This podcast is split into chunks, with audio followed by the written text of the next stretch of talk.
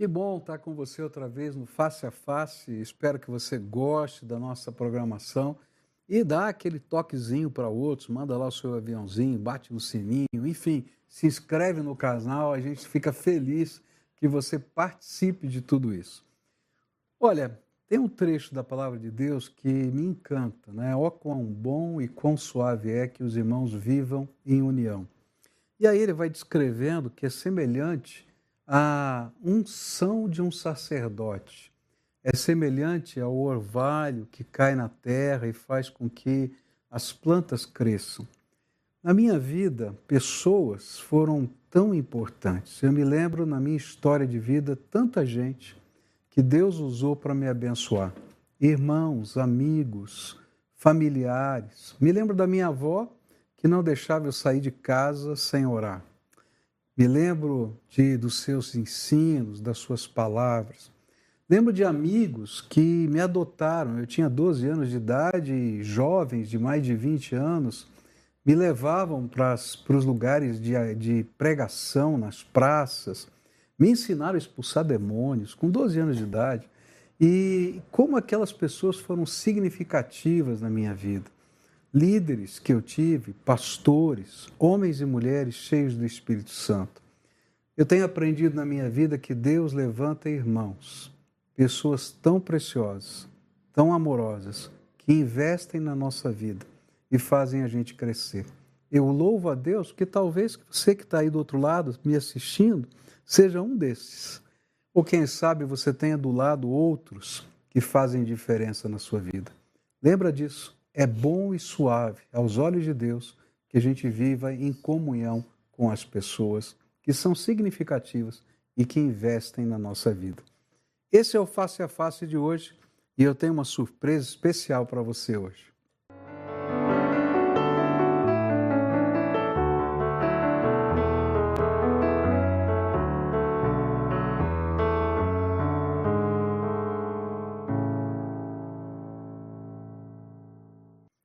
Hoje eu estou aqui com um amigo, esse mais chegado que irmão, esse que eu conheço há muitos anos, acompanha a vida, é bênção, é bênção de Deus e tem inspirado muita gente ao longo do tempo.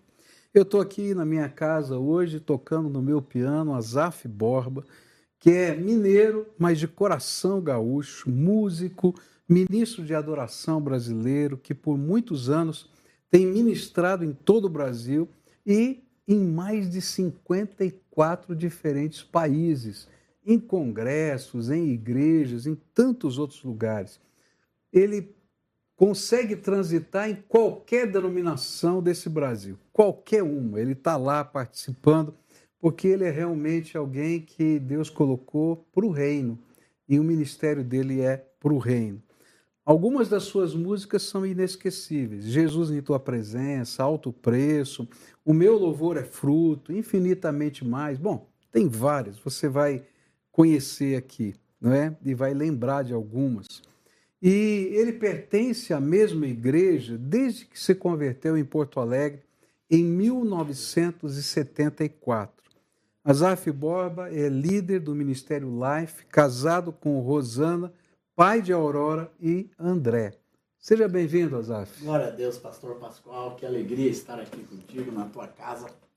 Esse homem que é uma referência para todos nós aqui no Brasil. E já estivemos juntos em vários lugares desse mundo. Verdade. Ministrando, pregando, chorando. Aleluia. E abençoando a igreja. É uma alegria estar com vocês aqui. Só pra te fazer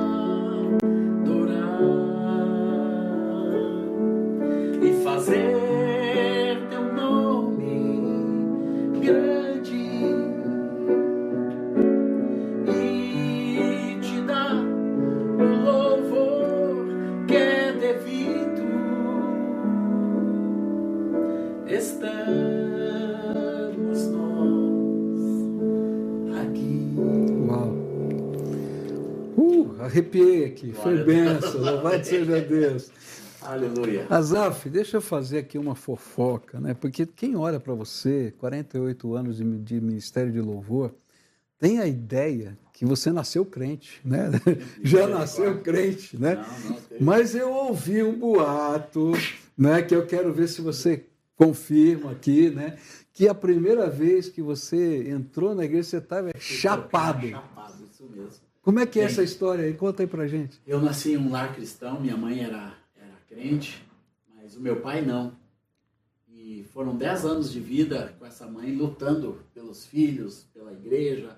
E no, quando eu tinha 10 anos de idade, minha mãe cansou de tudo aquilo e foi para o Espiritismo.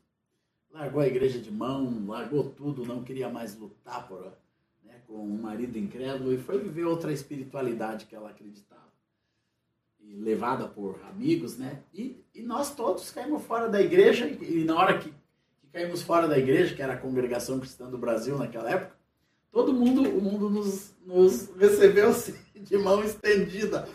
E o mundo para mim era uma turma de maconheiro bravo que tinha na porta do meu edifício. E ali eu comecei a me que idade você tinha, mais ou menos? Eu tinha 13 anos. 13 anos? 13 anos quando eu comecei a fumar maconha. E larguei o colégio militar onde eu estudava estava no colégio militar e aquela vida de mundo, eu não queria mais ter cabelo curto, eu queria ter cabelo comprido, né? Eu queria me identificar com tudo aquilo. É, e na época dos 70, ah, cabelo comprido, comprido era salto lei, carrapeta, tudo, né? aquela boca de sino desse tamanho, aberta e fumar eu, maconha. Eu usei tudo isso aí. Tudo é isso, é isso aí, né? Aquele, Menos a maconha. Mesmo com o cabelão comprido, todo cacheado, eu logo fiquei assim, fiquei sem estudar, parei de estudar, abandonei tudo, disse pro pai, não quero mais nada disso. Né? E fui pra rua tocar violão e fumar maconha. Uau. Essa foi a minha adolescência. E ali eu passei quase quatro anos de vida, todos os 13 anos, 14, 15, depois quase chegando aos 16, quando, através desse querido irmão pastor Erasmo Garetti, sua esposa, levados por um amigo do meu pai que viu a nossa família totalmente dissolvida, né? pai alcoólatra dos dois filhos, eu e minha irmã, nas drogas, tudo, a família. E ele tinha nos conhecido crentes. Lá atrás, tinha nos conhecido toda a família cristã. Ele chega em Porto Alegre, está todo mundo no mundo destruído. Ele disse: Eu vou trazer um pastor aqui. E trouxe o pastor Erasmo. E depois de muitas tentativas do pastor Erasmo, pelo menos duas, que eu não o, o recebi, não atendi, a minha mãe forçadamente me levou para conhecer esse pastor, porque a minha mãe foi levada por ele poucos dias antes de mim. E porque estava começando uma renovação, um tempo de oração e um coral nessa igreja metodista. Ainda era a igreja metodista, Wesley. E ali esse esse ambiente trouxe minha mãe de volta para Deus. Uau. E começou a orar. E esse pastor começou então a insistir em querer me conhecer. E depois de duas visitas que eu não atendi, a minha mãe forçadamente me levou para ver o pastor. Ele simplesmente me deu um abraço, me disse: Bem-vindo a Zaf. E me colocou ali no meio de uns jovens. E aqueles jovens me cercaram, me amaram. E ali eu acabei conhecendo Jesus. Mas o que aconteceu na primeira semana é que eles disseram, toca o violão com a gente. Nós não temos quem toque violão. E eu tocava violão. Chapado. Não, daí eles disseram assim, amanhã, domingo, vai ter, vai ter uma, uma apresentação do nosso grupo de jovens para a igreja. E tu vem tocar conosco. Eu nunca tinha ido na igreja, fazia décadas que eu não ia na igreja domingo de manhã. Mas aquele domingo eu me animei para ir para tocar com eles. Eu tinha que pegar dois ônibus. E no ônibus do meio tinha um traficante amigo meu. E disse: Ah, que bom que tu apareceu aqui. Eu queria fumar um baseado, não tinha ninguém. Daí eu apareci ali. O cara me deu um baseado na parada do meio para ir para a igreja. Eu cheguei na igreja para tocar com os jovens chapados. Foi essa a história.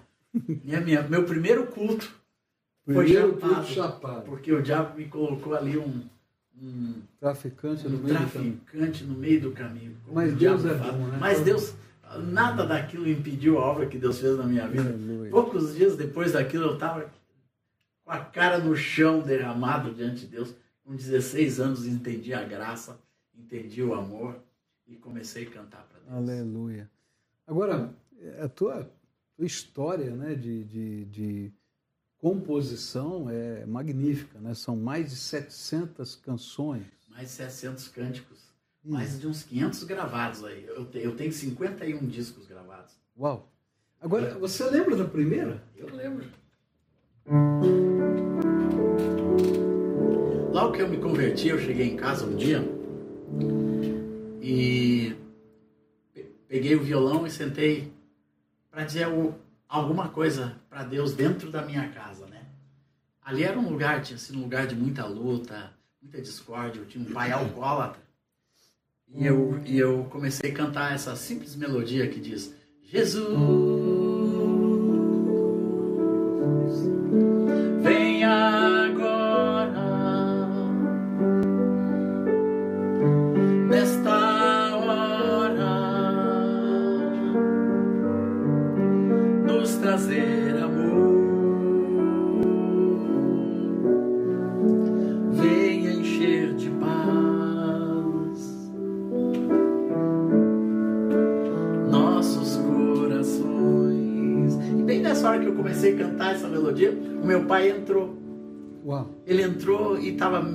Alcoolizado, não estava muito alcoolizado, e sentou assim no sofá e ficou ouvindo. Foi meu primeiro ouvinte. Glória a Deus. Ele não sabia nem eu o quanto eu ia cantar para Deus ainda. Jesus.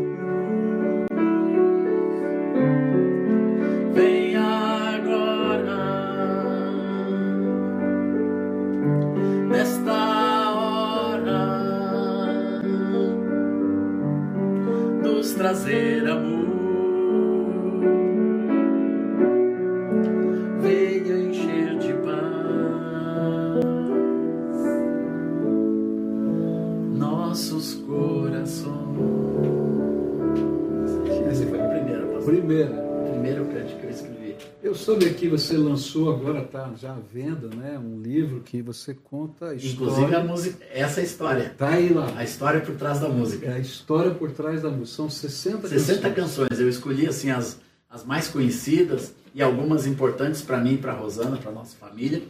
Talvez não sejam tão conhecidas quanto Jesus em tua presença, Alto Preço, é uma música que todo mundo conhece. Mas eu escolhi 60 cânticos e contei as histórias como Deus me deu, em que ano, em que situação, as pessoas que estavam presentes.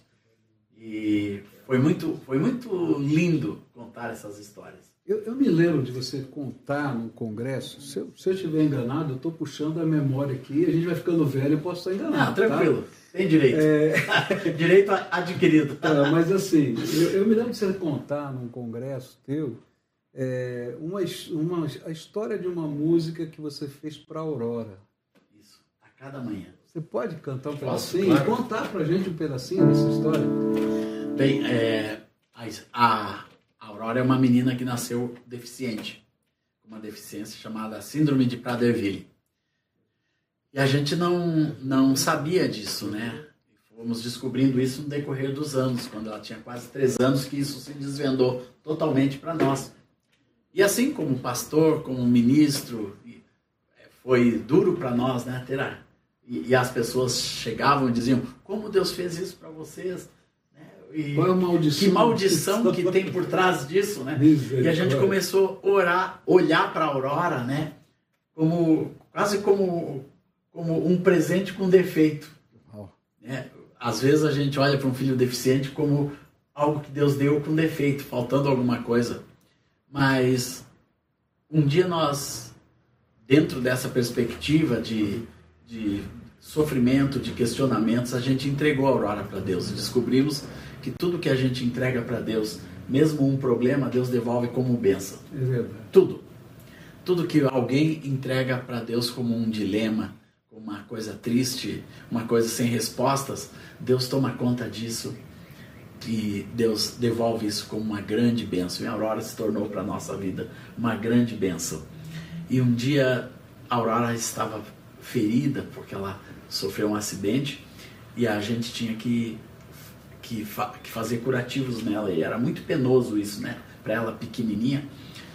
Mas a minha sogra um dia veio e disse: Olha, as misericórdias do Senhor se renovam cada manhã.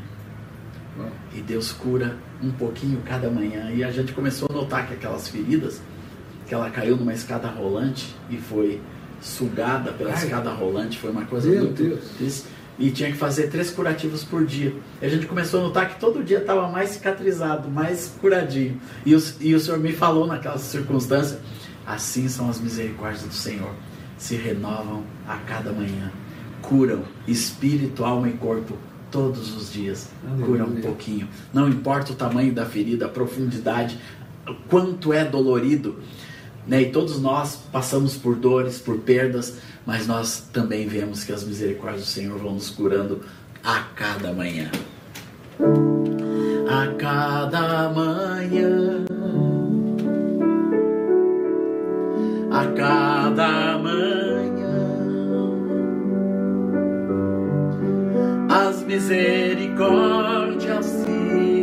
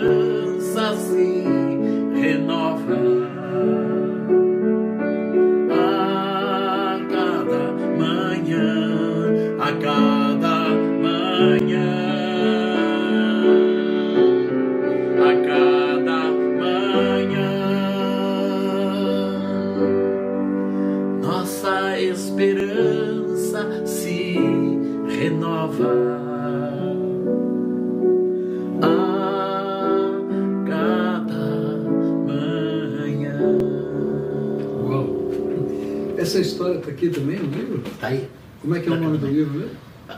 A história por trás da música. Aí onde é que acha esse livro? Em- Só digitar Zafra Borba, a história por trás da música que você acha em Olha, tudo quanto é livraria. Eu recomendo, tá? Porque você vai ser tremendamente edificado. Eu conheço uma ou outra história, mas eu já ganhei o livro aqui, vou ler, porque eu quero conhecer todas elas. Amém. Agora. Dá para fazer uma série, porque são Ah, não. 700. Não, falta muito, tem muito livro pela frente. Mas não, é, então. é que muitos, Ah. muitos cânticos, eu não lembro a história. não. Eu não lembro a história. Até nesse livro tem uma música que eu amo a música, mas eu não lembrava como que eu compus. Eu só lembrei do pós-composto. Que uma irmã entrou na minha casa e ouviu aquele cântico, foi tremendamente edificada pe- pelo cântico e eu decidi pôr aquele cântico no meu disco seguinte. É, mas não lembro como que Deus me deu aquele cântico, que é um dos Então, cânticos agora- favoritos da minha esposa. Deixa inclusive. eu falar uma coisa para você. Conta pra gente assim agora, curiosidade, tá? Você tem aí vários que você ainda não gravou, você Tem, não fez. tem. Então, vários. Tem uns, uns 20 aqui dessa última leva. Tá. Mas assim, é, é, como é que você escolhe, por exemplo, né? Você falou que tem 500 que foram gravados. 500. E São tem- 700 tem uns 200 que foram. 200 que estão rodando aí. Alguns, assim, uns 50, 60 eu dei para outras pessoas, para outros ministérios. Você cedeu. Cedeu. Tá. Eu cedi para outros irmãos gravarem. Alguns gravaram músicas gravadas já, mas muitos outros gravaram cânticos que eu, que eu fiz especialmente para esses irmãos cantarem. Entendi. Então, esses, essas músicas eu. Tá lá com eles. Tá lá com eles para abençoar Para a vida abençoar deles, né? ministério. Eu nunca cobrei pelos cânticos, não, não cobro direito autoral de ninguém. Qualquer pessoa que quis gravar os meus cânticos no decorrer da história, gravaram livremente e ainda gravam, né? Todos os nomes novos, Morada, Gabriel, Gabriel Guedes, todos esses irmãos gravam os meus cânticos. E eu libero é, livremente para eles e para qualquer outro irmão. Até para o padre Marcelo Rossi eu liberei de graça. É Porque os cânticos não são meus. Ainda mais cânticos como o nome de Jesus que o padre quis gravar, né? Porque eu não vou cobrar pelo nome de Jesus. Não, não né? É uma coisa que veio do céu. É, e... eu, eu, entendo bem isso, porque a mesma coisa acontece com, com os estudos, com os sermões. É, a gente recebe graça e. Glória a Deus, e dá de graça é para abençoar. Então são muitos cânticos, né? É uma enormidade Mas de como é que você escolhe? Assim, ó? Eu escolho assim, ó. É, quase sempre eu tenho um tema. O tema do, do que você vai gravar? Do, do que eu quero cantar. Então, profetiza. Então, que foi um dos meus últimos discos, né? Profetiza. Então, todos os cânticos proféticos da minha história, eu peguei, regravei vários e, e compus vários também novos para esse tema profetiza. Espírito Santo, Canções do Espírito Santo, que foi um disco que é muito famoso nosso, eu colocamos ali Espírito, Espírito,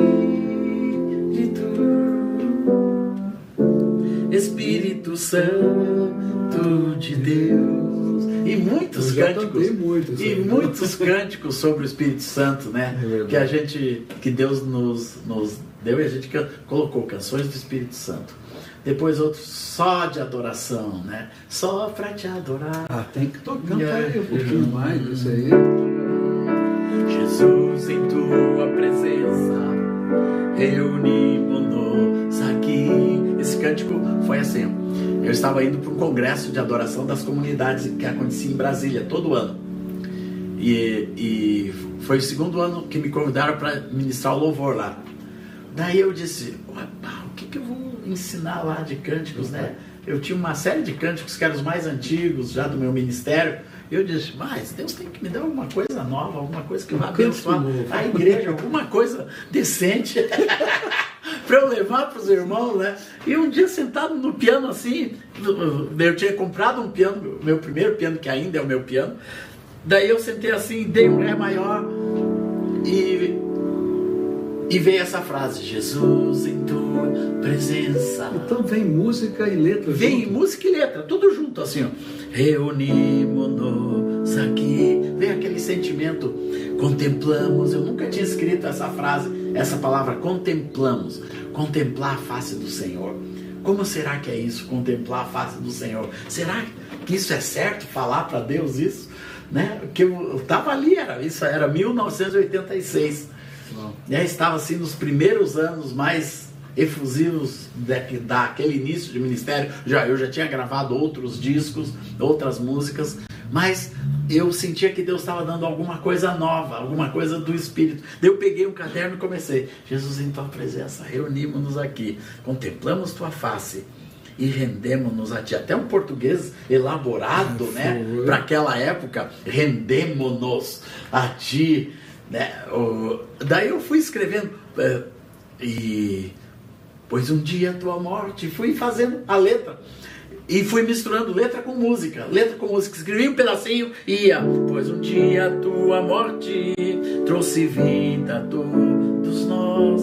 De maneira muito simples, sem pensar que 40 e tantos anos depois eu iria estar ainda cantando essa música. E, Pegou fogo, e, espalhou. E cantando por outros todo. ministérios, todo mundo diante do trono já gravou isso. Foi. Tantos irmãos, ministérios todos desse Brasil, comunidades, já gravaram isso, né? E, e eu, daí quando chegou, e o véu que separava já não separa mais a luz coração, né? Nunca tinha escrito isso antes. E bem nessa hora a Rosana chegou, a gente era recém-casado. E ela disse: O que que tu tá cantando? Eu ouvi lá de baixo. E eu disse: Não, Deus está me dando um cântico novo aqui. E eu acho que esse cântico é para levar para Brasília. E foi dito e feito. Eu compus aquele cântico. No outro dia tinha uma reunião de oração com dois irmãos que oravam comigo de manhã. E quando eles chegaram, eu disse: Cara, eu quero mostrar para vocês o Jon Gottfriedson, sueco, e o, e o Jair. Eu quero mostrar para vocês o cântico que Deus me deu. o cântico novo que Deus me deu. Daí eu cantei para eles ali de manhã cedo no violão, né? E daí o Ion, esse sueco, que é o, ainda é meu companheiro de ministério lá em Porto Alegre, disse assim: Cara, eu fiquei todo arrepiado. Tem alguma coisa nessa música. Temos que ensinar para a igreja domingo. Daí domingo chegamos e ministramos para a igreja e pegou fogo na hora, assim. Sabe aquelas músicas que é fogo a primeira nota? E foi assim. Eu cheguei em Brasília, não foi diferente. Na primeira reunião eu disse: Olha, Deus me deu esse cântico para ministrar para vocês. E comecei a cantar esse cântico. E ele se alastrou pelo Brasil igual fogo em palha. Né? Até hoje, já foram quarenta e tantos anos né, que Deus me deu esse cântico.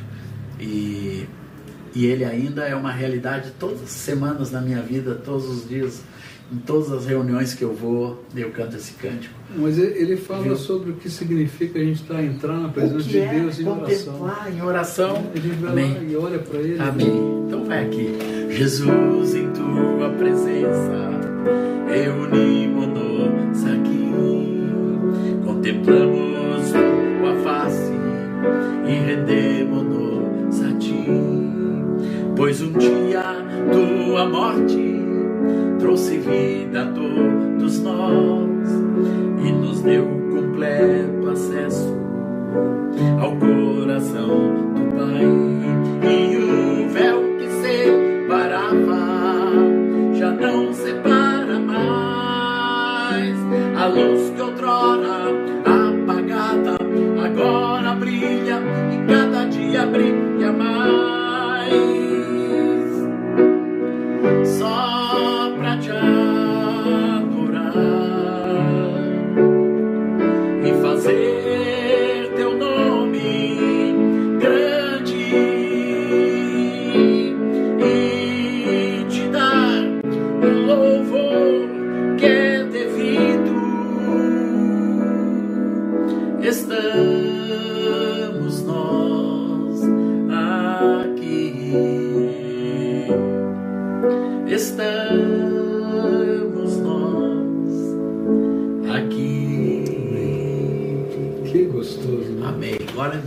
E assim Bom, nasceu Jesus. Azaf, eu tenho que fazer uma pausa aqui para entrar os nossos comerciais, mas eu queria deixar uma pergunta aqui para você responder daqui a pouquinho.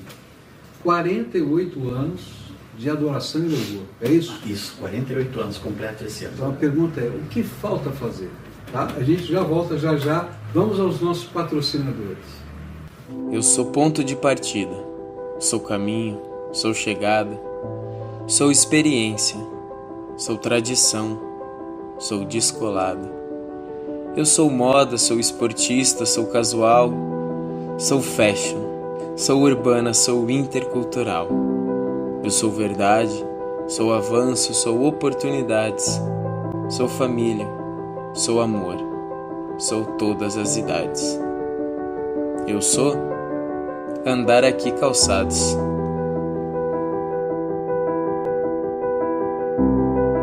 Precisando trocar os pneus? Aqui na Barão tem pneus Pirelli para seu automóvel, caminhonete, SUV e até caminhão. Pneus a partir de 309 reais. Nove lojas em Curitiba e região. Pirelli é na Barão Pneus. O Colégio Objetivo acredita no fazer para aprender e oferece experiências na melhor estrutura da cidade. Aprender é verbo, é ação e ensinar é objetivo. Matricule seu filho. Bom, Azaf, o que falta fazer? O que falta fazer, olha, para nós, quem é chamado por Deus para, para a obra de Deus nesse mundo, enquanto tiver uma pessoa a ser salva, a ser abençoada, a ser edificada, a ser transformada, não terminou ainda. Nem para ti, nem para mim, nem para nenhum velhinho do reino de Deus. né? A gente vai pela vida fora pensando que já na aposentadoria e diz e Deus de repente diz, não, aposentadoria não. É, há, há três meses atrás eu fui para a Suécia. Hum. Eu estava num trem na Suécia. E, e na Suécia ninguém conversa no trem. Mas eu olhei para um cara lá do outro lado e ele estava rindo para mim. E eu disse, ah, esse cara tá rindo. Eu disse, eu ri para ele também. De repente ele fez assim para mim, fez positivo. Eu disse, positivo. Daí na terceira vez que eu olhei para ele, ele disse, posso sentar aí contigo? Eu disse, pode. Pode ser em inglês, português? Não, em inglês. Em inglês. Na Suécia todo mundo fala inglês, né? Daí ele veio e começou a falar em inglês comigo e eu, e eu perguntei para ele, ué, por que, que você quis vir sentar do meu lado? Daí, daí ele disse, quando eu olhei para você, eu senti vontade de conversar contigo. Uau.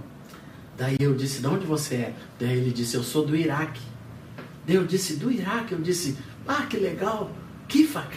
Eu cumprimentei ele, como vai em, em, em árabe? Ele começou a falar e eu comecei a falar algumas coisas em árabe que eu sei falar. Daí eu disse, calma, calma. Eu só sei isso. eu só sei isso, para, para por aqui.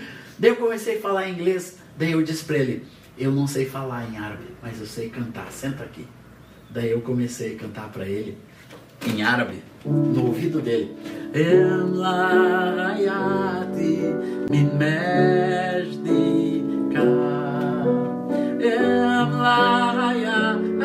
Enche essa vida com tua glória, ó Deus. Enche essa vida com tua glória. Cada dia mais e mais com tua glória. E fui cantando. E as lágrimas começaram a jorrar dos olhos dele. E eu fui cantando, daí eu juntei com outra música em árabe.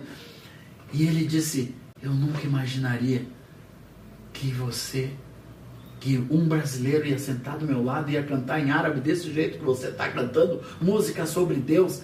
É Deus falando comigo. Ele disse: Sabe que é Deus falando com você mesmo? E eu preguei o evangelho para ele ali no trem. No Oriente Médio eu seria preso se pregasse o evangelho no trem, mas ali na Suécia não. E aquele homem, terminei orando para a vida dele ser entregue para o Senhor Jesus, né? Uhum. E ali, então nosso trabalho, quando, quando você é focado no reino de Deus e ama o reino de Deus, buscar, busca o reino de Deus, não tem aposentadoria, Pascoal. Desculpa, você não vai se aposentar. O INS pode até mandar a sua aposentadoria. Não, eu estou no processo homens, de transição aqui na igreja. Homens, homens como nós não se é, aposentam. É, mas eu só reino. digo assim, que pastor não se aposenta, ele só muda de função. Claro, muda de função. Eu também. Eu, eu já estou aposentado pelo INSS, mas eu não me aposento nunca, cara. Eu amo, de Deus, amo né? cantar para Deus. A obra de Deus. Amo para, o reino de Deus e as coisas de Deus, então ainda falta muito muito, que tem muita gente para ser alcançada para Jesus. É isso que falta. É. Eu já gravei 51 discos, estou no meu quarto livro. Lançando... Então, eu estou sabendo que você está lançando agora outro. Outro livro, que fala sobre as alianças. O que, que é isso? Sabe que, que uma vez eu fui ganhar um troféu na Rede Globo, lá na, na Som Livre. E, e eles perguntaram assim: Olha, você está completando 35 anos de ministério. Você não. Assim não tem nada na sua vida, nenhuma vergonha, nenhum BO. você chegar né, com 40 anos de ministério sem BO, com a mesma esposa, né, com os mesmos filhos, na mesma igreja, no, com o mesmo ministério, da mesma forma, com a mesma alegria. Como que é isso? Por que que. que quais são as chaves que você pode dizer para nós que esse ministério durou tanto tempo, né, dessa maneira, né, diante de Deus? eu disse, olha, tem cinco coisas que eu, que eu guardei. É, eu guardei a minha aliança com Deus como um tesouro no meu coração. Não deixei nada macular minha fé e minha aliança com o Senhor Jesus, Deus Pai, Deus Filho, Deus Espírito Santo, com a sua palavra, com a sua verdade. Então eu mantive Deus e mantenho Deus como uma alta prioridade da minha vida. Primeira aliança. Segunda aliança, é, eu eu tenho uma aliança de amor com a igreja do Senhor. De edificar, de construir, de amar a igreja. Em qualquer lugar, como nós temos ido, amado pequenas igrejas, pequenas Grande, igrejas de, de negros, de brancos, de, de europeu, de, de, africano, como nós tivemos. Não, né? só, só, fazendo aqui, não atrapalhando, já atrapalhando, mas assim, e tem gente que acha que dá para ter aliança com Deus sem ter aliança com a igreja. Com a igreja tem muito. Não, não, é impossível. Como é que a gente vai a, detestar a não, noiva não. de Cristo e não A igreja é a construção de Deus, irmão. É verdade. Então todo homem que prospera no reino de Deus é alguém que é aliançado com a igreja. Isso. Com a igreja eu estou aqui porque você sabe que eu tenho uma aliança com a igreja. Eu é estou é aqui por causa da igreja, né? Dessa igreja que eu amo e vocês nos amam e assim essa esse relacionamento de amor com, com a igreja que eu desenvolvi, como você falou no início hoje, o meu ministério e a minha agenda é em todas as igrejas. Esses dias eu estava numa igreja católica e eles queriam ouvir o que eu tinha para falar. E eu falei né, das quatro solas de Lutero.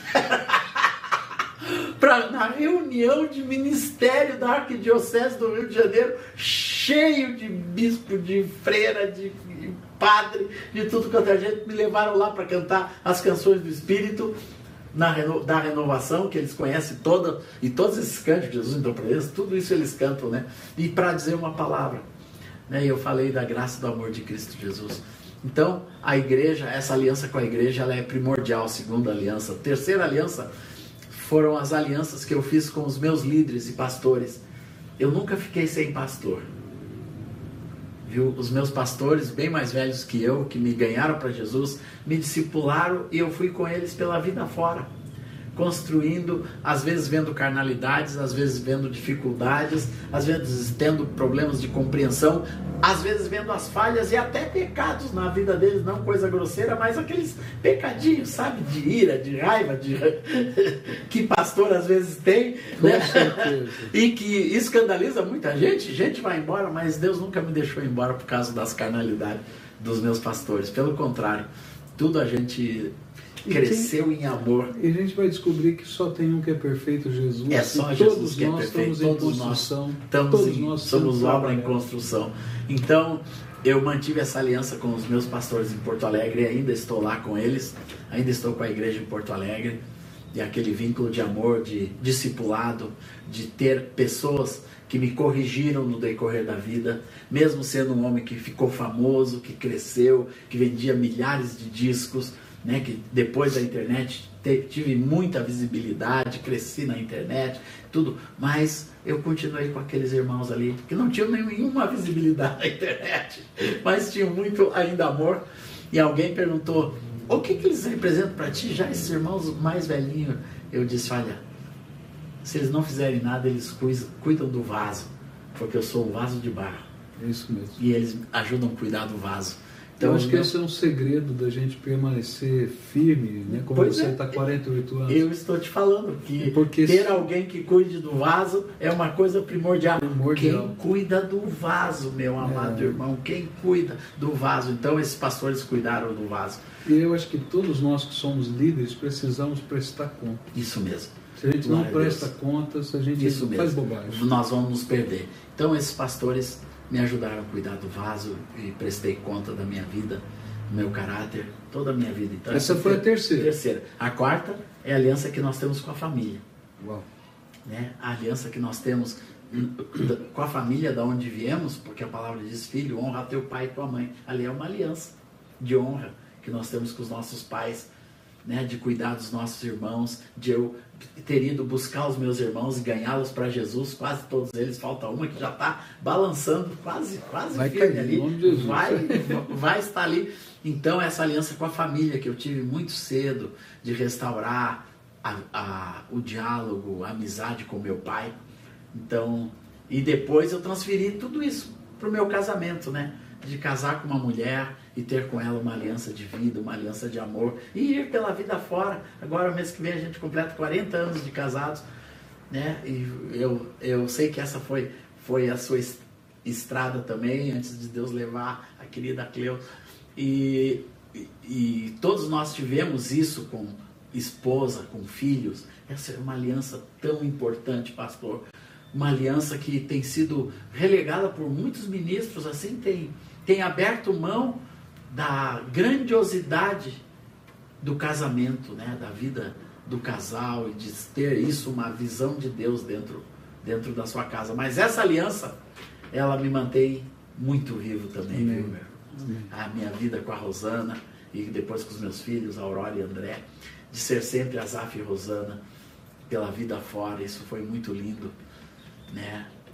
E, e a quinta? E a quinta é a aliança com o chamado. Uau. de cuidar do chamado que Deus nos deu. Tem muita gente que, que fica desleixado com o chamado, acha que o chamado vai no talento e pode fazer qualquer coisa que, que, o, que o talento sustenta, que a internet sustenta, que os milhões de seguidores sustentam, não sustenta Nada. coisa nenhuma. É um Só cuidado diário. Por isso Paulo fala, todas as coisas me são listas, mas nem todas me convêm. Sabe por quê? Por causa de um chamado. E aí, diante de tudo isso, tem que cantar uma canção. Vamos lá. Tem um cântico que eu gosto demais desse cântico, que Deus me deu no início do ministério e nunca saiu do meu repertório, que é essa aqui. O meu louvor é fruto do meu amor por ti, Jesus, de lábios que confessam o teu nome. É fruto de tua graça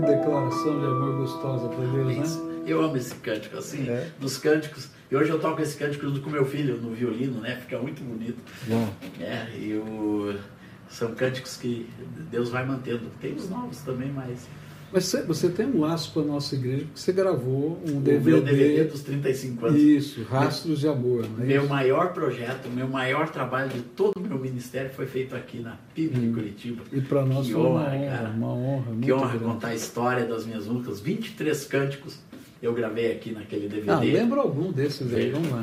Vamos lá aqui, ó. Eu...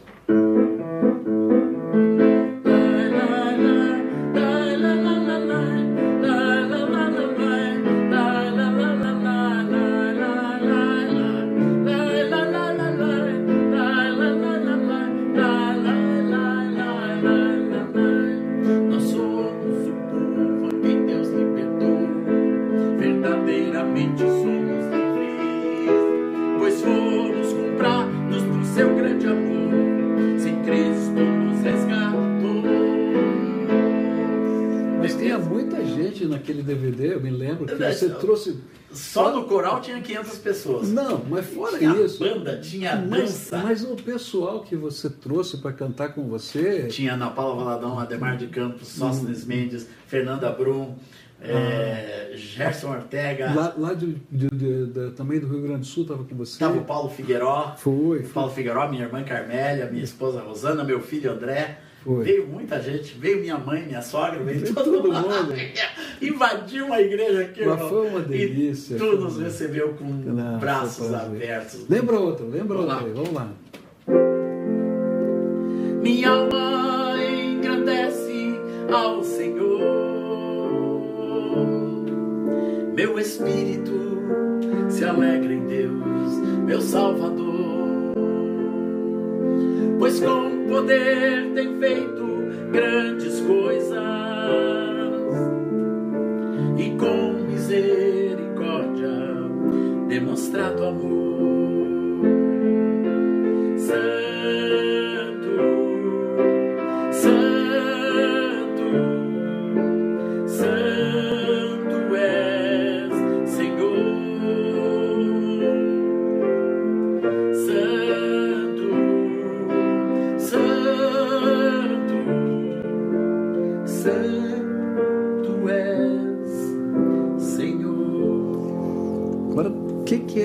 Projeto no Oriente Médio? Conta aí pra gente. Meu projeto no Oriente Médio começou junto com a missão Portas Abertas. Poxa, faz É. tempo então. Faz tempo, faz tempo mesmo. tem 24 anos que eu comecei o projeto lá, porque eu estava trabalhando com eles em Cuba e no Peru e na Colômbia, gravando músicas para comunidades que não têm acesso a louvor, a adoração, a cânticos da palavra. E eu comecei esse projeto conjunto, sendo produtor de música para a missão Portas Abertas. E eles tinham já um projeto amplo no Oriente Médio e me convidaram para ir para um dos países do Oriente Médio e lá começar um projeto de música para as igrejas árabes. Daí eu fui simples, muito simples, né, como, como Deus tem me dado. E lá eu comecei a produzir música na língua árabe para os irmãos árabes de diversos países. Produzi mais de 15 discos lá, de, discos de louvor, de adoração, dezenas de videoclipes para a TV, para o satélite cristão árabe. E comecei a fomentar levantar recursos, dinheiro para produ produção audiovisual para a igreja árabe. Isso deu um grande, grande retorno. E eu fui ficando. Daí depois eu comecei a fazer congressos de louvor e adoração e fiz 14 congressos. Todo ano eu fazia em um lugar diferente. Lugares como Síria, Líbano, Jordânia, Egito, Dubai, Abu Dhabi, Turquia, Macedônia, é, Palestina. Tudo isso Deus foi abrindo as portas e a gente foi reunindo a igreja, reunindo a liderança, ganhando a confiança dos, dos líderes e promovendo os, os congressos. Foi um trabalho muito precioso. Oh, Não sei como que vai ser a continuidade disso depois do mundo pós-pandemia, né? Porque as igrejas e do mundo pós-ISIS, que as igrejas se entupiram de refugiados. Até eu mesmo me envolvi com essa questão dos refugiados e trouxe refugiados do Iraque para o Brasil. Bom, que benção, que benção. Bom, a gente está caminhando aqui para o final do nosso programa e eu queria que você pudesse, alguém que tem 48 anos de ministério de louvor e adoração, tem muita gente aí querendo começar um ministério de louvor e adoração. Que, que você podia aconselhar? O que, que você podia dizer para eles? Olha, eu vou dizer o que toca no meu coração constantemente. Segundo a Crônicas 16, 9, diz que quanto ao Senhor, seus olhos passam por toda a terra para mostrar-se forte para com aqueles cujo coração é totalmente dele. Não se começa nenhum ministério, nem de louvor, nem de pastor, nem de diácono, nem de porteiro, nem de gente que trabalha com vídeo, se não tiver um coração totalmente do Senhor. Para mim, a chave da vida é o coração totalmente do Senhor, que está lá na primeira aliança que eu falei. Né? A aliança com Deus, ela demanda um coração totalmente do Senhor. E é isso que você que quer começar um ministério tem que ter diante do Senhor. Eu vou cantar essa música aqui. Quanto ao Senhor, seus olhos passam por toda a terra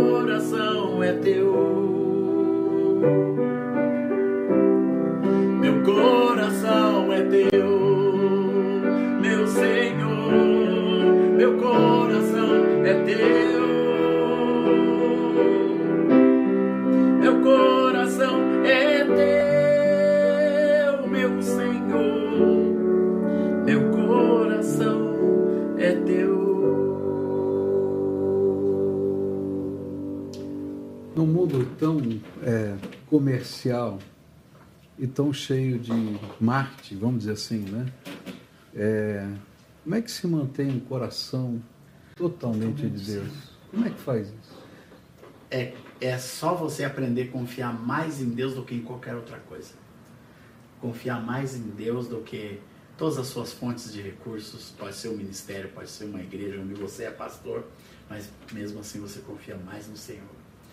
Todas as suas fontes emocionais estarem em Deus, acima dos seus relacionamentos da presença ou da ausência desses relacionamentos, você ter um relacionamento genuíno e forte com, com o Senhor. É, uma, uma dependência, porque a vida é cheia de, de situações né, que, nos, que você fica às vezes sem ter o que fazer, mas você continua confiando no Senhor. Porém, eu confio, continuarei confiando no Senhor. Você olha isso no livro dos Salmos. Os Salmos é, é o cântico da confiança do Senhor. Eu, porém, confio no Senhor. Eu, porém, olhei para o teu santuário, para o teu tabernáculo. Os, tudo dos salmistas é olhar o mundo como ele realmente é, cheio de inimigos, cheio de atrocidades, cheio de gente perseguindo, mas continuar confiando no Senhor. E, e eu creio que a gente está vivendo épocas do nosso país, épocas da vida da igreja, que nós precisamos saber que a nossa confiança maior é no Senhor. Senhor. E não em um homem, não em um, um partido, nada. em nada. É em Deus. E manter o coração no Senhor é Deus ser a prioridade. Amém. É você olhar para dentro de você mesmo e para tudo que você está fazendo e perguntar: Deus é prioridade nisso? Deus é prioridade nesse assunto?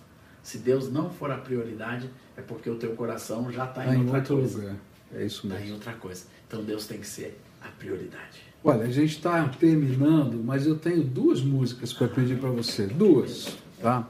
Uma, pelo menos, um pedacinho, só para a gente lembrar que é o alto preço. Ah, sem E dúvida. depois eu queria que você terminasse o nosso programa com infinitamente mais. Amém. Tá? Dois cânticos aí do, do nosso livro e que são muito importantes para a minha vida.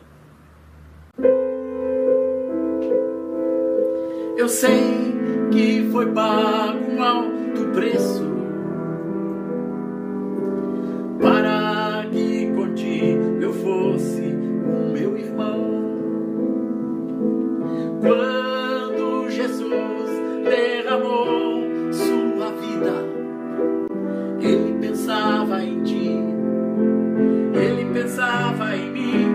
pensava em nós. E nos via redimidos por seu sangue, lutando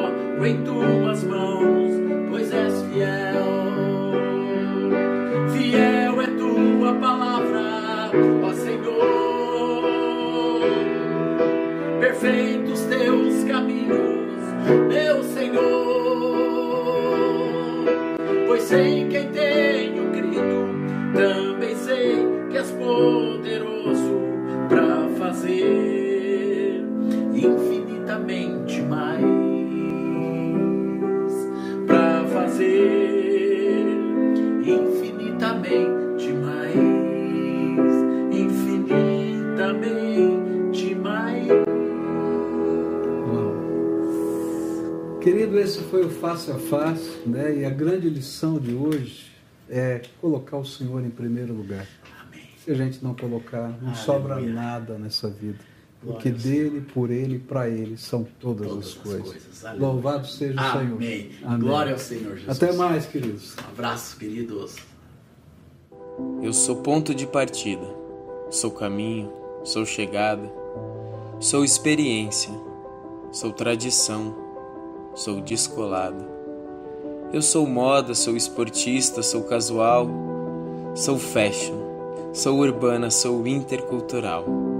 Eu sou verdade, sou avanço, sou oportunidades, sou família, sou amor, sou todas as idades. Eu sou andar aqui calçados.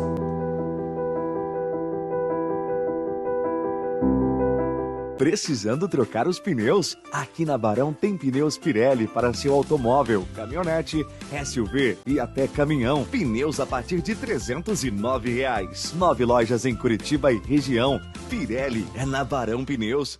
O Colégio Objetivo acredita no fazer para aprender e oferece experiências na melhor estrutura da cidade.